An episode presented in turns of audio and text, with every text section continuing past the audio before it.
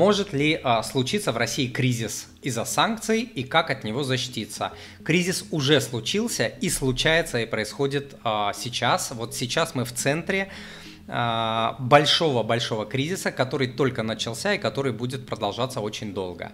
Вот, чтобы вы понимали, санкции американцев будут продолжаться десятилетиями. Санкции американцев – это изоляция большой, такой большой страны, как Россия, от мировой а, системы товарно-денежного оборота. Это серьезно. Вот, чтобы вы понимали, Иран находится под санкциями более 40 лет. Вот. Из-за санкционных ограничений цены на все, на все товары будут потихоньку расти. Из-за чего? Из-за костылей в логистике извините, из-за костылей в логистике, из-за того, что будут появляться посредники, параллельный импорт, на все будет расти. Сначала мы увидим там микроволновки, холодильники, телефоны, пятое, десятое, а потом все-все-все потихонечку будет расти. Как в Иране. В Иране средняя годовая Э, среднегодовая инфляция там что-то 20, 30, 40 процентов в год, чтобы вы понимали, да. И э, если кто-то думает, что ну это Иран, это фигня, я уже много раз говорил, что э, ВВП Ирана это 1,9 триллиона, а России 2,1. То есть мы абсолютно соразмерной экономики. Вот, поэтому у нас мы, мы идем по пути Ирана. Защититься от кризисов можно универсальными способами. Давайте я про них расскажу. Они работают и в кризис, и не в кризис. Просто в кризис они особо а, становятся актуальными. Первый – начать вести годовой бюджет. Если вы слушаете Мани Папу, уже там, не знаю, кто-то месяц слушает, кто-то год, кто-то три, и вы до сих пор не начали планировать свою а, жизнь, свои финансы, вернее, свои финансы а, в годовом бюджете – я не представляю, я как профессиональный финансист, я не представляю, как можно а, вести такой проект, как своя а, жизнь, без а, такого, такой таблицы, как бюджет. На сайте у меня есть mama, moneypapa.ru slash budget или бюджет. Как слышите, так и пишите. То есть я вот как профессиональный финансист, я помню мы проекты, то есть я лично делал модели для проектов на 10 и более лет вперед. А, а для личных финансов достаточно будет хотя бы на год делать. Но не делая этого, особенно в кризис, ну это прям утопия. А, следующий момент обязательно нужно сформировать пожарный запас. А, это вообще первая финансовая цель любого человека. Его размер 3-4 месяца для холостых, 6 месяцев для семейных людей. Вот, формировать его нужно начинать потихонечку, сначала там 1 по 1% от дохода, 2, 3, 5, потом там 10, 15, 20, ну и так далее. Есть определенная система, сейчас не успею про нее рассказать, но в общем запас должен быть. А, следующий момент это гасить э, ускоренно кредиты и сокращать э, кредитное бремя. Это нужно делать и в нормальное время, а в кризисное тем более избавляться от кредитов. Почему? Потому что кредиты это катализатор проблем. Вы только споткнулись, оступились, и кредиты превращают вашу жизнь в ад. А следующий момент э, инвестировать. И в некризисное время нужно, и в кризисное. Почему? Потому что в кризисная куча возможностей открывается. Да? А, хранить деньги а, в твердых валютах. Для меня это доллар. А, это не буду никому там рекомендовать, сам я так делаю.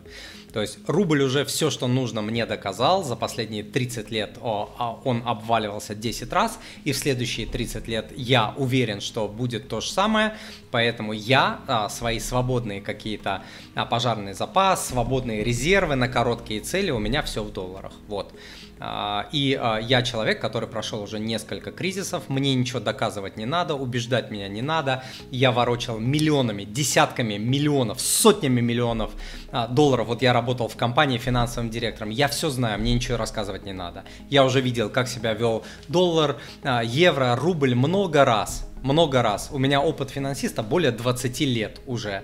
То есть мне ничего рассказывать не надо. Я работаю со статистикой, с исследованиями, а, я, я с день... управляю деньгами, сколько себя помню. Вот помню, а, до того, как я управлял деньгами, вот я а, мамкину сиську сосу, а следующее, что я помню, как я уже финансист, понимаете?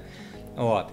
А, следующий момент – это нужно диверсифицировать свои а, инвестиции. Держать все свои деньги в недвижимости – плохо. Держать все свои а, деньги в долларе – плохо. Держать все свои деньги, инвестиции в рублях – ужасно. Держать все свои деньги, инвестиции в ценных бумагах – неправильно. То есть обязательно должен быть какой-то микс.